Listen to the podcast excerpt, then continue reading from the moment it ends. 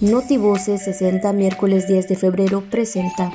Entrega obras y acciones en Calquiní por más de 10 millones de pesos. El gobernador Carlos Miguel Aiza González. Expide el Congreso la ley de entrega-recepción del Estado de Campeche y sus municipios. El DIF estatal y el gobierno del estado ponen atención especial a temas prioritarios para el desarrollo comunitario como la salud, alimentación, higiene y la movilidad de las personas con discapacidad.